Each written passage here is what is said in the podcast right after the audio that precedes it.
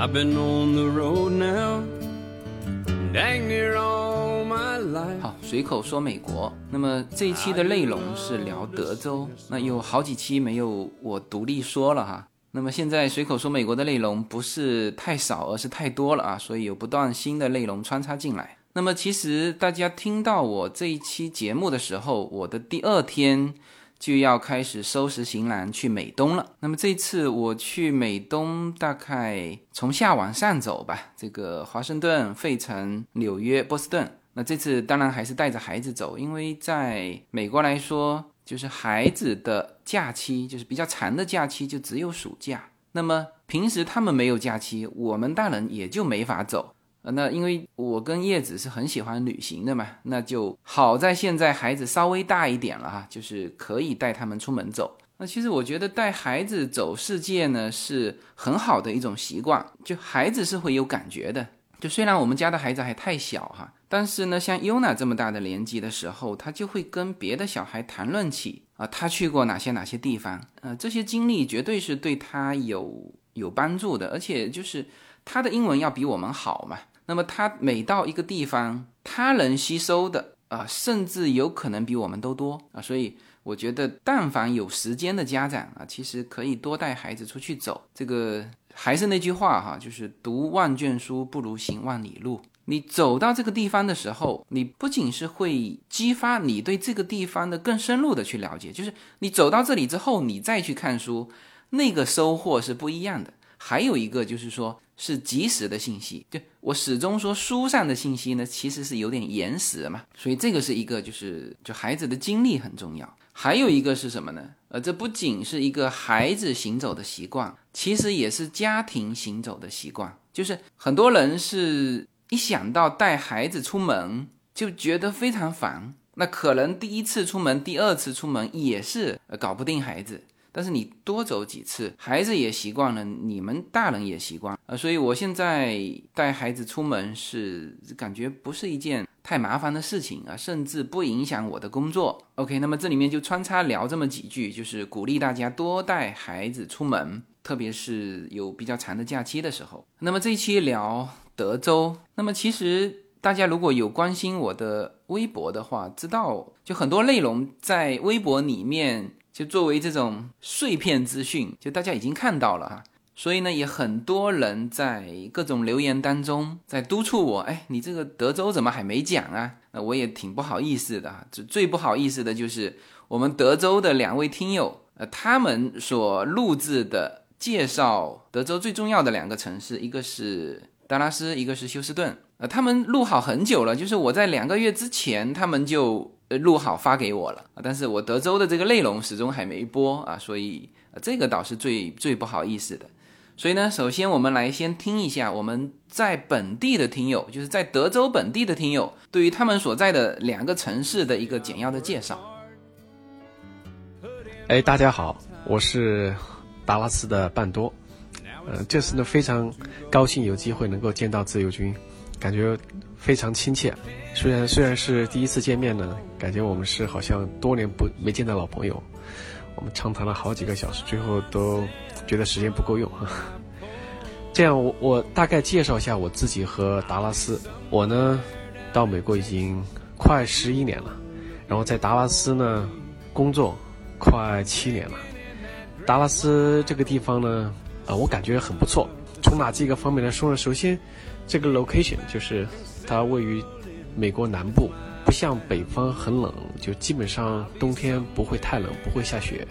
对不喜欢冬天的人来讲是一个福音。然后呢，这个城市很大，它和另外一个城市叫 Fort Worth 隔得非常近，相好像是一个双城吧。然后在两个城市中间呢，有一个很大的国际机场，DFW 国际机场是属于这世界上也是应该是排上名的。就是很大，也非常繁忙，也是 American Airlines 的总部所在地，就交通非常方便。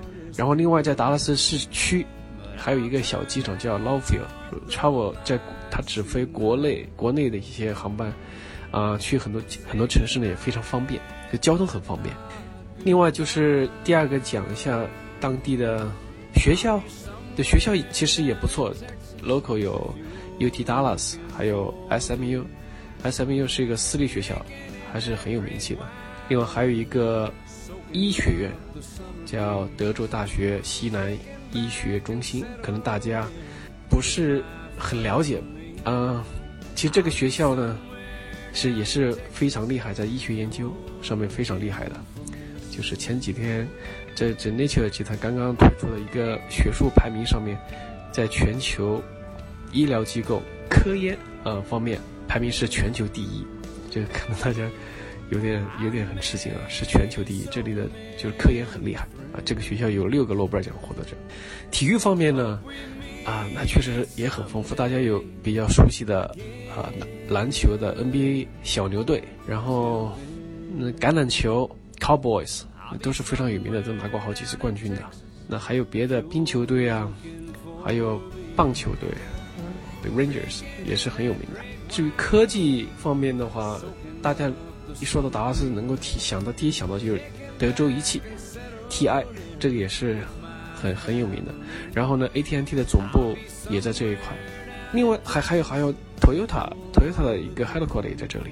嗯，当当大家说到达拉斯的时候，说的是其实达拉斯这个大区了，它分好多好多小城市，比如包括位于这个达拉斯正中心的。呃，Highland Park 和 University Park 是两个富人区，然后还有北边华人聚集比较多的 Plano、Allen 之类的。另外就是娱乐方面的话，其实各种活动还是比较丰富的，因为人口比较多嘛。其实每个周末呀、节假日的活动都是很多的，看你有什么喜欢。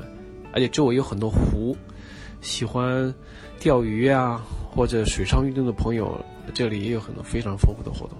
呃，我觉得就这些吧。呵 呵嗯，另外还对，还有一点就是这里的房价来说，比东部啊和和西海岸都很便宜。然后德州也没有个人所得税，说这里是一个应该是一个比较理想的学习、生活和工作地方啊！欢迎大家有机会能够到达拉斯来看一看，玩一玩，谢谢。Now it's time to go home. 随口说美国的听友，大家好，我是休斯敦听友燕婷，非常高兴能在休斯敦与自由军一家相遇。呃，现实中的自由军给我的感觉远远要比呃节目中更加平易近人，也更有亲和力。我是德州医学中心的访问学者，来休斯敦已经两年了。休斯敦位于富饶和广袤的德克萨斯州，是德州最大的城市，呃，也是美国第四大城市。呃，休斯敦紧邻墨西哥湾。有非常狭长的海岸线和非常美丽的海景，休斯敦港也是世界第六大港口，因为资源丰富，盛产石油，呃，休斯敦被誉为美国的能源之都。同时，休斯敦还有太空之城的称号，因为约翰逊太空中心就在休斯敦，而且任务监控中心就设在休斯敦，呃，因此当年登月的时候说的第一个词就是休斯敦。太空中心每年会接待大量的游客，非常适合小孩子去游玩。因为它有各种模拟游戏，还有各种航天方面知识的科普。同时，休斯敦景色也非常优美。嗯，它是南方，位于南方，所以是个畜牧业非常发达的地方。呃，因为老布什夫人的提议，休斯敦的郊区和高速公路沿线就播撒了大量的野花种子，所以每到春季，郊外开满了野花，非常赏心悦目。休斯敦因为农牧业非常发达。体验牧场风景和牛仔风情的话，是非这里莫属了。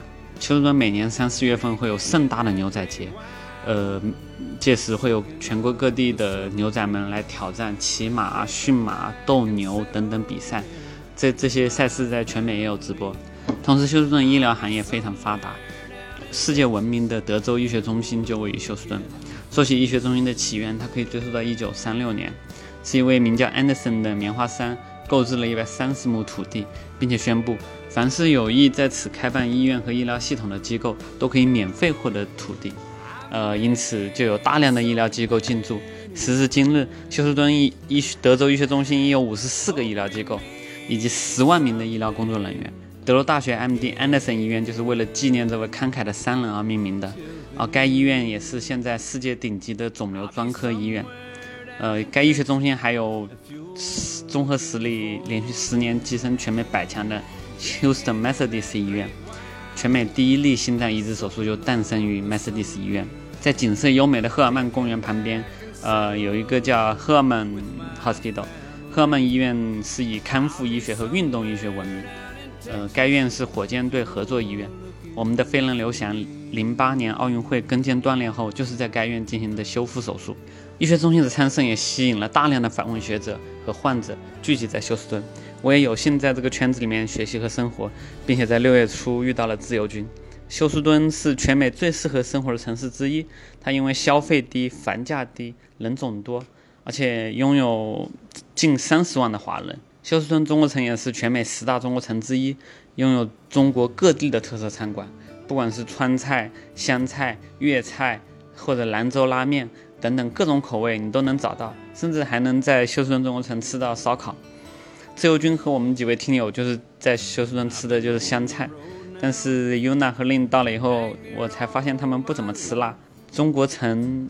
不仅能吃到各个口味的菜系，还能买到种种中国特有的东西，比如说像肉桂啊、八角啊、茴香啊等等这些只有中中特别富有中国特色的调料，你都能在休斯顿中国城找到。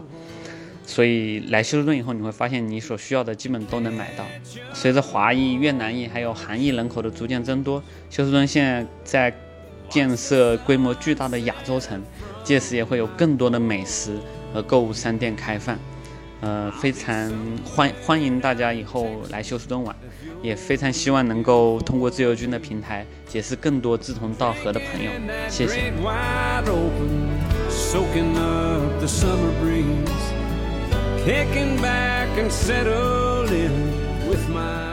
OK，那么我们回来德州的内容啊，呃，那么在美国哈，但凡。这个州啊，这个名字是前面第一个字来称谓这个州的，绝对都是大州。比如说加州、德州、佛州，你你你发现没有？这三个州大家很少。那我当然说的是中文称呼哈，这个英文有他们自己的简称。但是我现在这里面对的是华文的听众嘛，是吧？那么比如说加州、加利福尼亚州，有人这么称吗？好像没有。一说到这个加州，就是直接前面就一个字。啊，比如说加州阳光，那再比如说说德州，有人说德克萨斯州吗？也有哈，但是大量的人直接就是德州啊，比如说德州扑克是吧？德州烤肉，德州电锯杀人狂是吧？都是直截了当德州。那还有佛州也是啊，所以这些用单个字称呼的州一定是大州。那之前我也说过了嘛，就是就人口来说，当然这三个州都是位于美国地图的最南端啊。从这个西海岸下来，最南端是加州；中部下来最南端是就是这个德州。那么东海岸啊，一直开一直开就开到了佛州啊，他们都处于最南端。那么人口来说啊，几乎是并驾齐驱，第一是加州，第二是德州，第三就是佛州，因为。纽约州是很特殊嘛？纽约一个城市就就几乎能够等于它整个纽约州的这个城人口。那所以纽约，但即使这样，纽约也只是排在第三。所以完整来说，就是佛州排第四。那所以德州是大州哈。首先大家先有这个印象，人口排第二啊，第一是加州。然后呢，面积它也是第二。当然，如果说本土啊，本土美国的话，面积第一是。就是德州，但是呢，整个美国它还有一块飞地嘛，阿拉斯加，阿拉斯加是面积最大的。那么美国本土德州面积是最大的。好，这是第二个第二了。还有什么呢？GDP 也是第二。那么我看大量的这个简介里面提到德州是千年老二，只是说人口和面积，它的 GDP 也是美国第二。那么 GDP 第一的当然是加州了，像这种州啊，那绝对都是叫富可敌国。那当然，中国也有很多省是叫富可敌国啊，像加州，加州如果是一个独立的国家的话，它的全球可以排到第五位，就是它是第五大经济体。那么德州如果全球排名就是独立的拿出来，它也能够排到第十三位。全球哈这么多大国里面。所以呢，这个就先给大家一个印象：德州在美国来说是叫千年老二，人口第二位，土地第二位，经济第二位。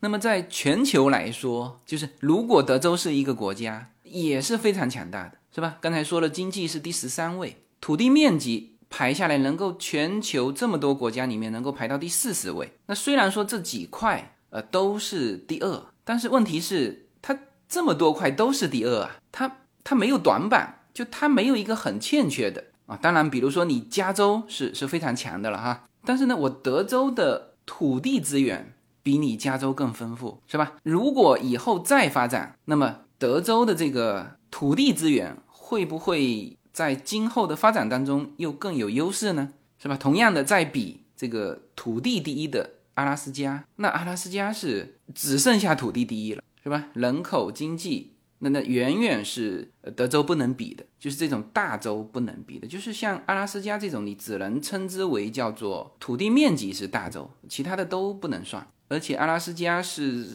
就是半年的这个使用期，什么意思？就是冬天的时候人口就大量的出来，然后到夏天的时候再到阿拉斯加，就有很多是就年轻人是是这样子在阿拉斯加工作的。好，那么这个就是德州的一个大概念。我记得我们上一次在洛杉矶听友会的时候，呃，因为那次是做跨境创业的内容嘛。而那一次我正好是刚刚从德州回来，就有听友问我，他说你觉得德州怎么样？我记得他当时应该是问我，问我达拉斯这个城市，那我就跟他说，我说德州非常好啊，我说欣欣向荣啊，这个很有潜力啊。他听完就非常高兴，就很明显他我我估计都已经在这个达拉斯买房子了哈，只是过来再求证一下。是的，现在很多的这个中国人啊，在在德州落地，那么有的是直接过去的。那有的是从加州过去的，所以呢，大家知道我去过德州之后，就一直在等待我聊德州这一期。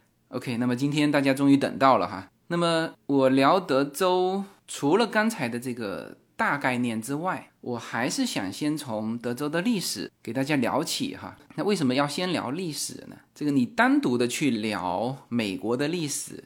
呃，第一呢，就是你知道美国没什么历史哈，我待会儿说到这个德州，大家就知道是就我们明清的时候才开始有记载，就美国都没什么历史，所以美国的历史呢，最好就是比如像我这种走到德州，就把它顺带的聊掉。然后当然一个历史是有趣味性嘛，是吧？其实呢，聊历史也蛮重要的是什么？它跟现在还是有联系的。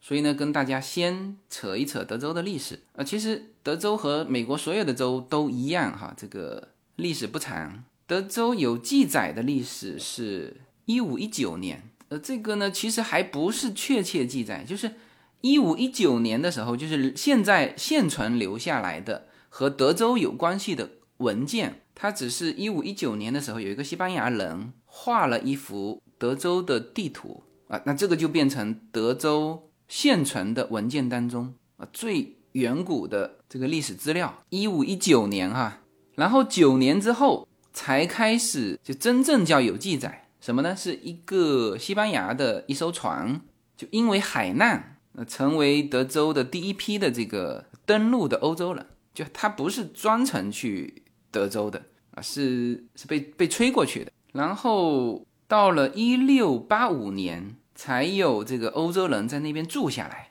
就是刚才说的这个一五二八年的这个说是登陆，登陆它本身就是被风吹过去的，然后呢登陆完就走了，他没有住下来。那真正有住下来的是一六八五年，是法国的一群人，也是因为计算错误啊开到那边，然后就住下来，住了四年时间。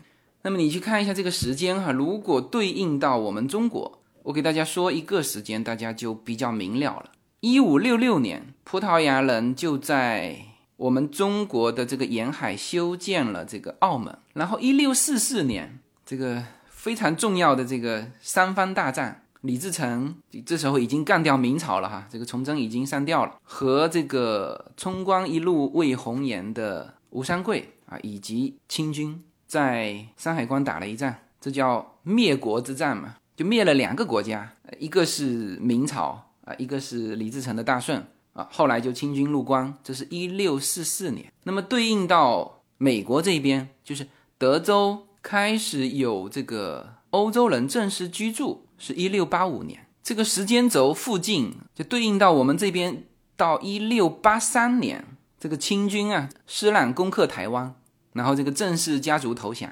就我们这边是这个时间点，所以这里面大家其实可以发现一个问题哈，是什么呢？就是说这个记载啊，其实是以西方人的角度，就是我我哪一年发现的你，然后呢，我哪一年登陆，哪一年我住下来。就这个历史里面哈，就没有那个原住民什么事。那其实时间是差不多的，就是从欧洲出来的到亚洲和到美洲的这个时间段是差不多，就大航海时代嘛。那啊，但是呢，这个中国的历史，那这个就是算到近代了啊，只是一个这世界大融合的一个插曲，是吧？因为亚洲这边是有他们自己的文化啊，像特别是中国的文化。那在很长一段时间是引领世界先河的，啊，所以它有文字记载。美洲这边的土著这个原住民啊，它最关键的是没有文字记载，然后以至于现在说起像德州这种地方，说起美国好多地方，全部是以西方文明过来的时间算。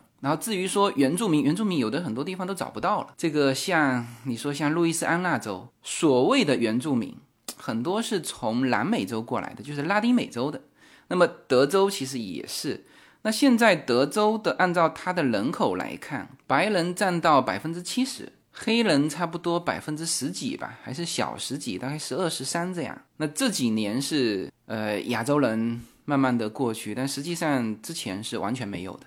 然后所谓的本地人就是印第安人，就非常非常少，然后也没有什么文化留下来，所有文化全是外来文化。那相对来说。那路易斯安那州要比德州有文化的多，然后你去分析路易斯安那州的文化，就这两个州是在一起的哈，就是我之前也说过，就是跨过密西西比河啊，就到了路易斯安那州，就从德州到路易斯安那州啊，就其实就是一个密西西比河的这个流域啊。那么你去看路易斯安那州，它有一些呃我们所了解的文化，那也是外来文化，南美洲文化。法国文化、西班牙文化是吧？包括他们的宗教，因为我这个只能是按照路易斯安那州来说哈，就是德州你说起这种文化的记载几乎没有啊，但是路易斯安那州人家可以说起很多爵士乐啊，这个是文化吧，是吧？人家连巫毒文化都称之为文化，毕竟有感觉是这个本土的这种这种文化符号。那么德州其实就就完全没有留下什么什么本土的印记。完全没有。你看他的这个宗教，据统计是百分之二十一的是浸信会，百分之二十八是天主教，剩下的叫其他的基督徒。所以呢，这个聊起德州的历史，那其实就是西方人进入的一个历史。当然，一方面可能当初的这个当地土著也比较少，另外呢，就是他们根本没有留下痕迹。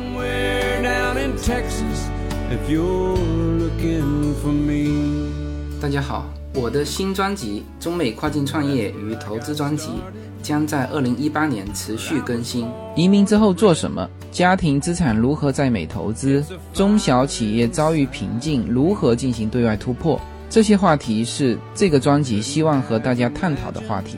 自由军将携手美国东西海岸多位成功创业者与投资者，为您细细分析美国的创业与投资环境。讲述中国和美国这两个世界上最大的经济体有哪一些跨境的商业机会，以及有哪一些完全不同的商业环境和经营理念。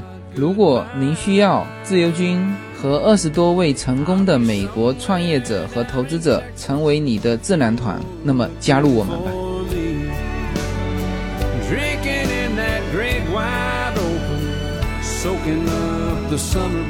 我前几天还看了一本书。叫做《枪炮、病菌与钢铁》啊，这本书很值得大家去看哈。就是这一本书里面聊到一个话题是非常有意思的，就专门说到美洲，就是欧洲文化和美洲文化会面的时候，叫做压倒性的的优势，就几乎没打什么像样的仗。那当然，这里面有一个问题，就是病菌的问题，就是欧洲人把病菌带到了美洲。就当时在美洲还有好几个很庞大的国家，那个城市人口也是非常多的啊，并不是我们现在想象中的好像没什么人。那当然，德州可能没什么人，但是美洲有一些城市还是很像样的。但是呢，一触即溃，倒不是说欧洲人的船坚炮利，主要是病菌，大量的人死于这种流感啊，这种各种病菌。那所以那本书就在分析嘛，为什么欧洲人有枪炮，欧洲人有病菌？而这个病菌呢，大家怎么理解呢？其实病菌也是一种枪炮了，也是一种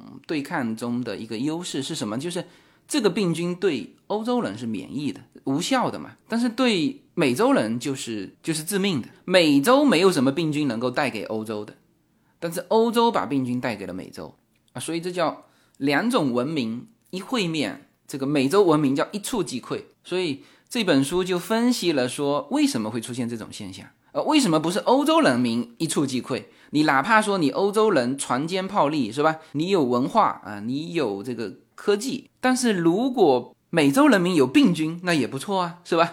你就一触即溃了嘛。其实大量的刚才说到的美洲人是死于病菌，而不是枪炮。啊，为什么是无论是从文化上，你文化它这边没有记没有记载，没有任何的文字或者是什么记载，这就肯定是不用说了。科技，嗯，这边有枪炮也不用说了。那为什么连病菌这种东西都搞不过？就是欧洲和美洲对抗的时候，相遇的时候，我们都根本用不上对抗这个词。你是美洲一触即溃，他当时这本书分析了，就有一点是比较明确的，就这也是我。呃，之前一直很费解的就是为什么美洲没有大型动物？美洲本土的动物，就后来马呀、什么牛啊，是从外面引引入进来的，驯化的所有驯化的东西，羊、牛、鸡，呃，这种属于家禽类的可驯化的，全部是来自美洲以外，全部是欧洲，要么是亚洲过来的。那比如说可驯化的鸡，就当时叶子听我说到这个观点的时候，哎，他说。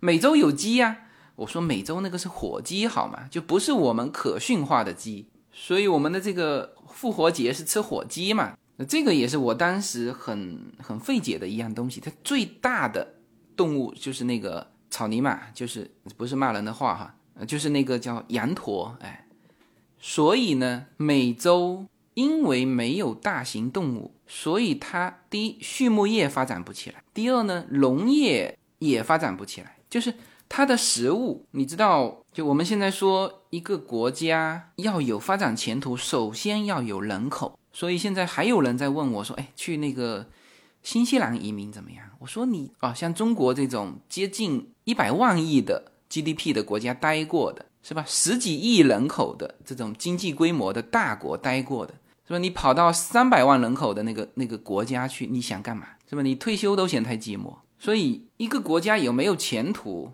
啊？甚至一个地区、一个一个州啊，比如说亚洲、欧洲，它有没有前途？就是人口是一个蛮大的这个因素。就像我们打那个即时对战游戏，你做的第一件事情不是就要盖房子、增加人口吗？你没有人口，啥事都做不了。那么你科技再发达也够呛啊。所以，因为这个美洲啊没有大型的动物，它也没有办法。有这个畜牧业，还有就是它的所有的动物都无法驯服，就没有我们所谓的家禽，所以呢，它的畜牧业和农业都发展不起来。农业可能有那么一些农业哈，就靠人工，但是它没有牛啊，它没有这种大型的重劳力就可以干重体力活的这个牲畜，就靠人的话，它。整个的农业水平就极其之低，所以它在欧洲文明进来之前，它基本上是叫做就是很原始的那个状态，叫做狩猎和采集，啊，还属于这种状态。那么，当你没有人口优势，自然就没有没有什么城市管理啊啊，诞生这种各种文化啊，但然后在不停的打仗，然后这个在对抗当中又发明出武器。这些科技啊，什么什么都都没有，就是简单一句话，没有人口，你就做不了任何事情。这个的瓶颈是在于他们没有大型动物。那么为什么没有大型动物？那么在这本书里面就解释了哈，是因为我们所我们的人嘛是从非洲走出来的，然后就我们这一支人叫做智人嘛，其他支的都灭亡了，还有各种其他的人啊。那么智人这一支呢，是从非洲走出来。然后到了欧亚大陆，然后最后才到了美洲。那大家都知道是从白令海峡过来的，从这个西伯利亚的那个白令海峡。那么美洲的原始人啊，是最晚到达美洲的。那么因此呢，这个时候的这个原始人已经掌握了最先进的这种狩猎的技巧。那么在非洲和亚洲，它人和动物是共同成长，就是人跟动物的相处是呃比较良性的。就是就当我狩猎的技巧没有那么高的时候，他会就打的不够吃嘛，那就他就会考虑去把一些比较能够驯服的把它驯服下来。那就作为畜牧业啊，然后呢，这些驯服下来的大型牲畜又给人类提供了这个重的重体力活的这个劳力，那所以说这个农业也发展起来啊啊是这样的。但是呢，在美洲就不是这样，因为因为那时候的原始人已经带着比较先进的狩猎工具去了，所以他的食物是够的。就刚开始的时候，食物是够的啊，就是那个时候反正大家也不会考虑什么。濒临灭绝的什么动物，那肯定一打就全打死了啊！所以大型的，就是这个羊驼以上的这个动物，在人类到达美洲的那个同一阶段，同时灭亡，就这个是有有证据的哈啊！所以这个逻辑链大家清楚了吗？就是因为人们是最迟到达美洲的，所以这个时候他带着比较先进的狩猎技巧，所以他就把所有的能够打光的这个。动物全打光了，就是体积比较大的。它打光之后，也许才意识得到说，哎，我那要不就去驯化一些呃动物。但是这个时候发现，能够留下来的动物都是极其难难被驯化的。这首先没被打着的，都是要么跑得非常快，要么就是性格极其的刚烈，这个会有攻击性的是吧？啊，比如说像斑马这种，你根本没法驯化它。火鸡是吧？那么这个时候就傻眼了。然后就陷入一种粮食不够、人口发展不起来的一种一种循环。然后到了他们看到欧洲人的时候，那就已经是差了好几个。我们讲社会嘛，这个我们都知道，原始社会、奴隶社会、封建社会、资本主义社会，是吧？这个马克思分的。那么美洲和欧洲相遇的时候，是近现代文明的欧洲遇到了远古的这个原始部落。那么这个是科技上的。那么刚才说到病菌哈，就病菌也是跟动物一样的，明白吗？就跟人是互相依存，就人不断在进化，病菌呢也不断在进化。那这里要引入另外一个概念哈，就是为什么欧亚大陆的这个病菌啊，或者说是人，呃，它为什么进化的就要比这个美洲大陆啊？实际上还有一个非洲大陆哈，这是。非洲大陆和美洲大陆是南北轴的，而欧亚大陆是东西轴的。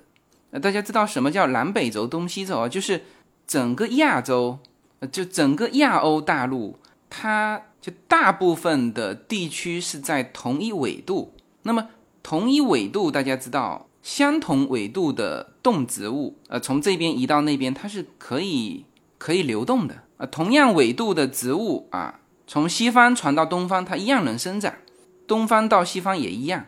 所以呢，这欧亚大陆它因为是同纬度的东西走，所以它的人员流动，它的所有的这种动植物的流动，呃，包括了病菌的相互流动，它很早就开始进行了。那么因为早接触嘛，所以呢，整个欧亚大陆上的人，他把。欧亚大陆上各个地区的这个病菌，就是已经都经历过了啊，它产产生抗体了。那么而美洲它是南北轴的，就是它的这个北美洲、南美洲，当然中间还有极其狭小的那个巴拿马运河那一带。那这个当然也是一个瓶颈，但是最关键的是它是南北洲，就是南方的动植物到了北方是没法生活的。所以它整个的流动，呃，几乎没有流动。它不像欧亚大陆，它东西向可以流动。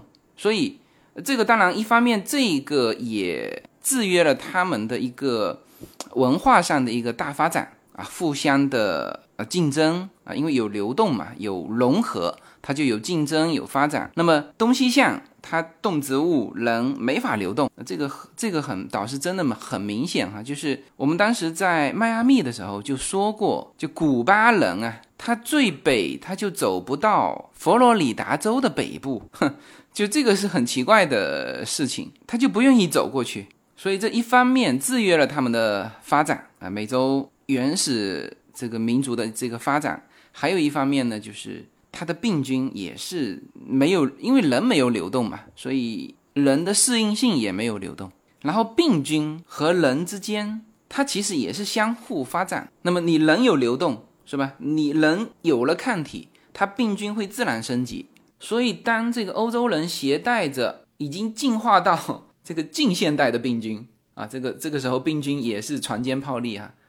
当他们遇到这个美洲的病菌的时候，那也是摧枯拉朽啊，是吧？这种微生物的感染，可能大家没有什么感觉，但是大家如果有看过一些呃美国的一些灾难片哈，就是关于病菌这一块，你就知道它扩散的速度有多快啊。所以这就是我推荐大家可以去看这本书，叫做《枪炮、病菌与钢铁》。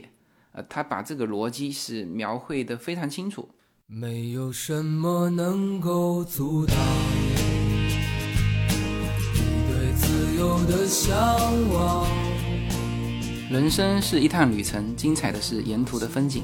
大家好，二零一八年我将继续和大家相遇在随口说美国。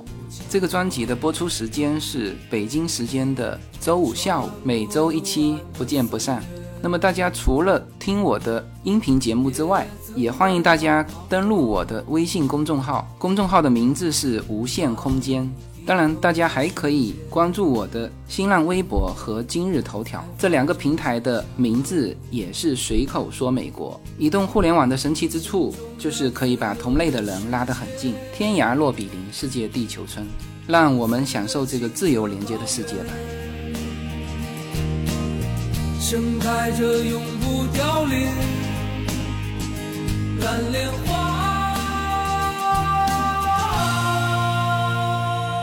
啊，那我们绕回来哈，所以呢，这个德州的历史，你只能从这个一六八五年开始说起啊，之前的历史啊，据考证，有一些密西西比文化呀、中美洲文化呀，但就留下痕迹的。就很少了。那唯一留下痕迹的就是德克萨斯这个这个 Texas 这个词是当地的土语，大概印第安语里面是朋友的意思。那么接刚才的这个一八六五年啊，虽然第一批到这个德州的是是一批西班牙人，就因为船难嘛，这个漂到这边，但是他们没有住下来。第一批住下来的是法国人，但是后来到了。这个一六九零年之后，西班牙人在这边增强他的力量。德州的另外一个大城市叫圣安东尼奥，这个城市是德州的呃人口第二大的城市哈。那么这个城市是德州的第一个殖民地城市，是这个西班牙人建的。也就是说，当时在德州其实是法国和西班牙是就互相渗透，它很难界定说哦这一段时期是西班牙时期。呃，那段时期是法国统治时期，但是，一八一零年的时候，法国不是把这个一大片的路易斯安那这个地卖给了美国吗？那现在当然，你说起路易斯安那州好像很小，就在这个新奥尔良那一带，但事实上，当时所提到的路易斯安那是整串连到加拿大上面的，就就美国，如果是你把美国地图摊开，东部、中部、西海岸。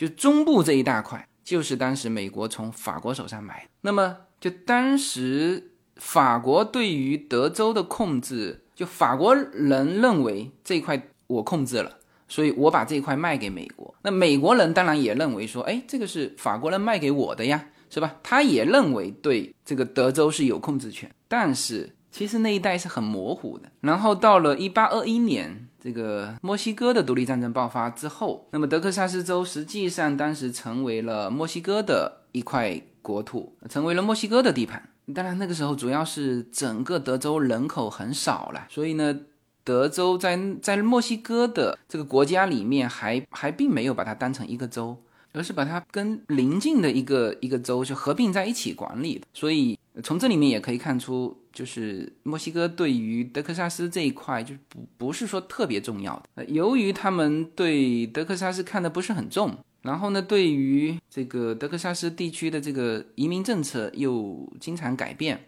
所以到了一八三五年的时候，这个德州这个地方呢就开始反抗。但是他们当时反抗并不是说独立哈，只是要求当时的这个墨西哥总统尊重一八二四年的时候的一个宪法啊。但是呢，这个墨西哥当时是集权政府了。这个是一个，其实是一个军阀政府。这个总统本身就称之为将军嘛，一个叫桑塔安娜的将军。呃，那这个将军就呃完全没把你德克萨斯人当回事，就拒绝了。拒绝完，德克萨斯人呢就在一八三六年的三月二号就宣布独立啊，这个时候才成为叫做德克萨斯共和国。然后这个圣塔安娜将军。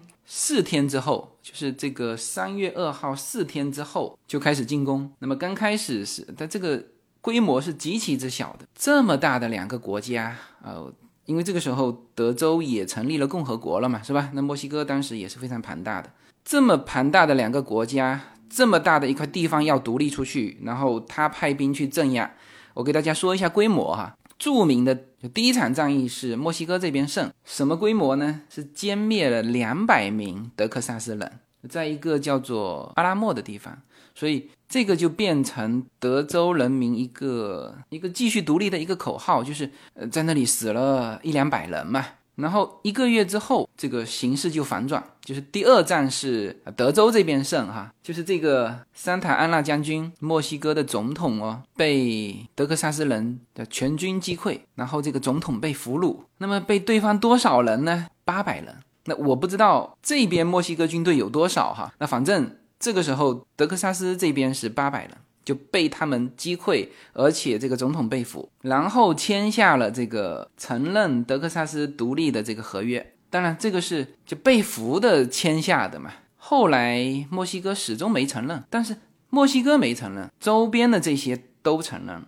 美国是一八三七年承认德克萨斯共和国，法国是三九年承认，那包括比利时、荷兰这些都承认了德克萨斯这个国家。那么如果这个历史进行到这里，那么应该德州就是一个靠美国最近的一个独立的国家，这是完全没有问题的哈。但是呢，这个历史继续往下演变，因为墨西哥虽然说签了这个城下之盟，呃，就是被俘了嘛，这个我就就战败了嘛，那时候签的这个合约，但是一方面是始终。不是很认可。另外一方面呢，就认可的那个里面也有很多的边界问题，所以继续德墨两家继续开打，但规模都是极其之小的啦。他们最大的兵力就是就是墨西哥逼到没有办法向美国寻求援助的时候，墨西哥的军队也就一千四百人，而且那一次是直接攻占了当时的算是首府了圣安东尼奥。然后这个时候德克萨斯人民没有办法了。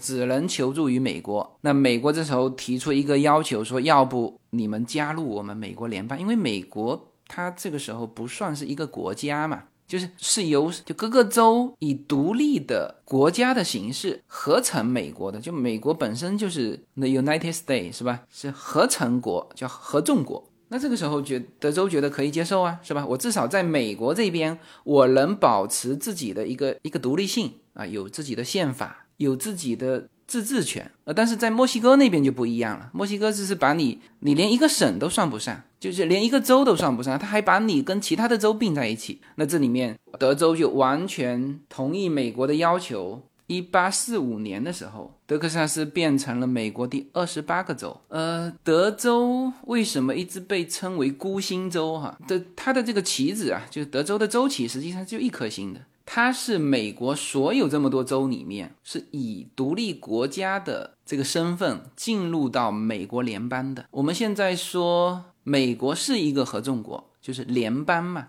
联邦跟邦联还不一样，就邦联可能更像说是呃各个独立的国家组成的哈，但是联邦它又弱一点，就是美国其他的州是给了非常独立的治权，但是。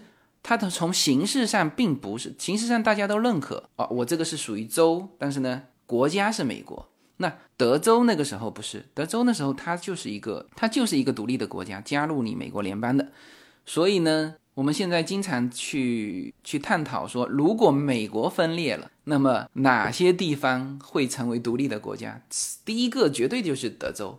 德州不仅仅是说它当时就是以独立的国家进入美国的，而且刚才说过了，德州是大州，经济、人口、面积它都是大州。所以你看这个最经常闹独立的一个德州，一个加州，全是。所以我说，为什么叫做自由啊？自由就是要自生自灭，就你要独立是吗？你要有你要有条件，你才能独立呀。像像加州、德州这种，就是它本来就富可敌国嘛，是吧？加州全世界排第五，德州全世界排第十三，是不是？你要有条件，你才能独立呀。我当时在博客里面写了这句话，叫做“自由就是自生自灭”嘛。然后就有人问我说：“哎，那现在的孩子都很叛逆呀。”你让他自生自灭，他根本没条件啊。那这时候怎么办？我说这有什么好怎么办的？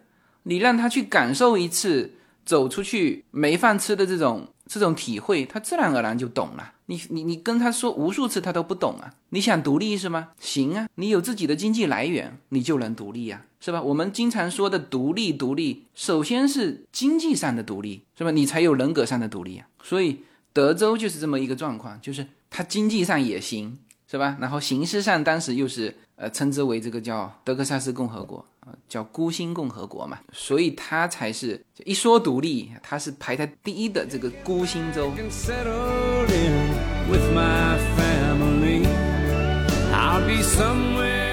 随口说美国移民专辑是一个一步一步指导你实现美国梦的更加专业的一个专辑，现在在我的名字下分为专辑版和单集版，大家也可以。在喜马拉雅上搜寻“随口说美国移民”专辑，你就会找到这两个专辑，相同的内容，不同的付费方式，欢迎点击。hope we meet someday again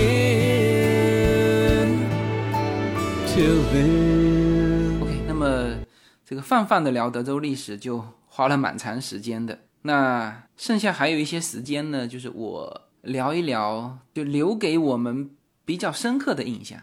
啊，当然，德州留给我们，德州是一个非常独特的州。呃，它的当然历史文化没有哈，但是它现在的这个牛仔文化啊，包括它的这个支持持枪的这个文化，这个都值得今后啊，这个再花那么几集的时间去聊这些。但今天呢，就最后一点内容，我我聊一个。德州的几个第一印象当中的其中之一就是这个美食。呃，我们知道这个旅游呢，一个是看风景嘛，一个是看看历史、看文化、看博物馆，还有一个很重要的就是吃当地好吃的。那在这个新奥尔良的时候，我说过了，就是从进新奥尔良的第一餐，我们就开始吃那个海鲜啊，主要是这个小龙虾啊，一直吃到最后一餐。走的时候，这个叶子还说：“哎，他说我们要不要像高晓松一样买一大桶的这个小龙虾拉上飞机去吃？呃呃，这个是可以的哈，是可以的。首先，这个飞机是没有禁止说你带这种这种吃的上去啊，这是可以的。但是我说算了吧，我说这种事情高晓松也做得出来哈。这个，因为你知道新奥尔良的小龙虾是这味道是很重的。”呃，当然，这个和别人带那个就肯德基全家桶没什么不一样啊。但是我们总觉得不好意思嘛，所以我说算了算了，别了，我们也吃了这么多了啊。那这个是新奥尔良的美食，就是尖峰记忆的，就是这个小龙虾。那么德州的美食，那尖峰记忆的啊，就是这个德州烤肉。我刚才提到的，比如说大家提到德州啊，比如说德州扑克啊，大家很出名。德州烤肉应该大家有耳闻吧？德州烤肉其实在美国呢是一个蛮蛮著名的一个一个美食，很多人跑到德州去吃那边的烤肉的。那么这次我们也是哈，这个从进入德州的第一餐就开始接触这个德州烤肉，而且我们专门是去找那种很老的店。就说到这个，呃，这种细节就可以暴露我们的这种老驴的的这个段位哈。德州烤肉，就德州烤肉，它的反正德州没什么历史哈，但是德州烤肉的历史还蛮长的。很多人是说去德州，他就想吃到。五十年前的那个风味，那么这次我们去也是，就专门找这种老店。呃，这种老店在德州不算多哈。那么我们去的几家都是生意极其兴隆，门口排队的，就是你要想清楚到那边买什么，然后你去排队就一次把它搞定。我们当时。这个我印象很深，第一餐吃那个德州烤肉，叶子说我们先进去买一些吧，啊，结果买出来就在车上，叶子也很爱吃，那个优娜也很爱吃，那时候令还在旁边睡觉，哇，叶子一吃说哇这个东西太好吃了，那就叫我啊再进去买，然后我进去的时候又排队排了很长时间，然后这些老店呢，首先它的整个环境是保持了。五十年前的感觉啊，回头我会把几一些照片给贴出来，就是你可以看到一些很旧的招牌，然后你可以看到它的这个传统工艺。什么叫传统工艺呢？就是它是用它是用火烤出来的，呃，不是炭烤哈。他们用的是当地的一个一种叫小橡树，呃，这这种小橡树当地很多哈。那么在这种店，一般它都是在旁边有一个大炉，然后呢就往里面扔这个小橡树的木材。像我看到的那家店，每天不知道要烧掉多少木材，它的外面，包括里面，就是当然里面是用来做装饰墙了，就整整一面墙就是这种小橡木的的木头。然后呢，它的肉。啊，是放在这个炉和烟囱之间，它中间有一个通道啊。这个各种的肉是放在那边烤的。那也有一些老店，这个东西是作为后台，你看不见的。它你看见的就是它的前台嘛，它肉已经烤好了，这个用牛皮纸包着，包括你要什么。那有一些老店呢，它的后台你还可以看得见。你看得到它在那边烤，那么这种的烤肉店有什么呢？啊，第一推荐第一的应该就是就是叫做肥牛腩啊。它在像我去的这一家老店，他会给你画出来，就他的这个这个部位是什么？他画了一头牛啊，画了那个牛腩的部位，那画了一头猪啊，这个猪排的部位啊。其实德州烤肉最重要的就是三种，就最传统的就是三种：一就肥牛腩，就牛腩的这个部位；猪排。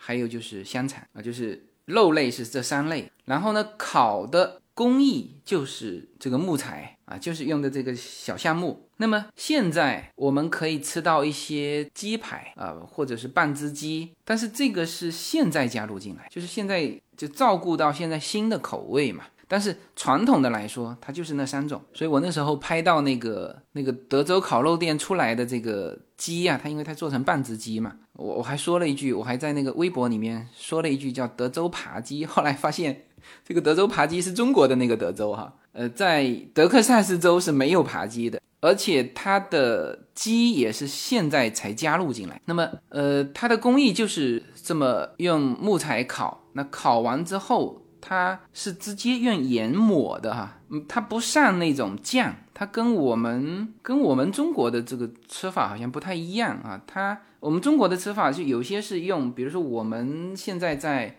自己家也也烧烤嘛，就是后院我们也搞了一个呃烧烤盘啊，在那边烧烤，大量的肉类我们是腌好的拿出去烤，而德州烤肉它就是硬烤，那这里面就是所以为什么？大量的人就是排在第一位的是吃那个牛腩，肥牛腩，就是它有肥肉，它的油会会下去。那么出来之后，它就直接上盐，然后用这个牛皮纸包，然后再给你加上几片面包。那么早期的就传统的德州烤肉出来的其实都是白面包，现在才会给你加一些这种里面有小麦的那种面包，然后呢会给你。呃，然后他就这样子，牛皮纸就包给你了，就是牛皮纸里面有烤肉和面包，那么它的旁边有蘸料，我不知道传统这是传统的有没有，那反正现在的呃德州烤肉店旁边都有蘸料，那里面甚至有辣椒啊什么，就是青椒然后你去舀一些蘸料。其实我们吃下来的感受是，如果你是吃猪排和肥牛腩的话，就几乎不需要蘸料啊。那么这个是呃给我，如果说起德州的美食，我觉得就是没有之一啦，呃就是唯一啦，其他的好像也没什么东西可吃的。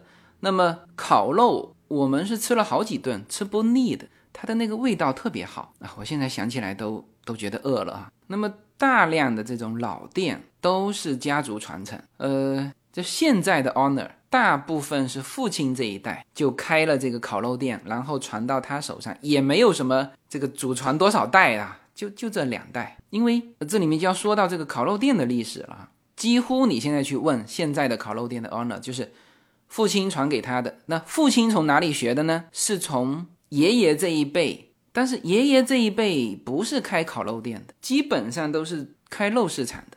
那这里面就要聊到这个历史，就是二战之后，是吧？一九四几年，所以为什么说德州烤肉啊？说最多只敢说这个五十年前的风味是一样的，因为你说六十年前的时候没有。那么二战之后，德国和捷克的移民。啊，是非常多的来到了德州，那么他们当时就垄断了一个行业，就是这个这个肉类市场，就做这个牛肉啊、猪肉啊这个肉的这个生意。那么那个时候没有冰箱嘛，所以他们就发明了这种熏烤的这种工艺。所以基本上是爷爷这一辈就是做这个肉类市场，然后父亲这一辈开始做烤肉店。然后传在他手里，几乎你去看每一个烤肉店都是这么一个。当然，现在也有很多新的烤肉店。我们最后离开德州的一站，吃的就是一家比较新潮的烤肉店，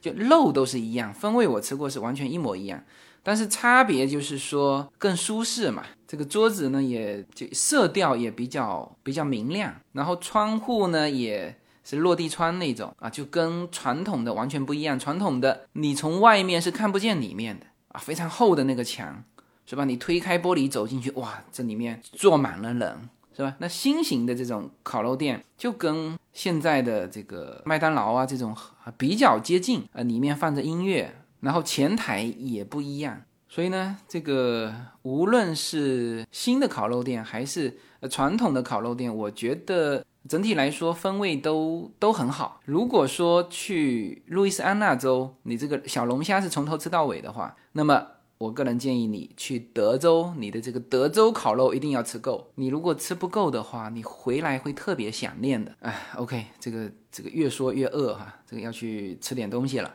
行，那么这一期就到这里。德州没有说完哈，还远远没有说完哈。这德州可以说几期，那么这一期就先到这里。好，谢谢大家。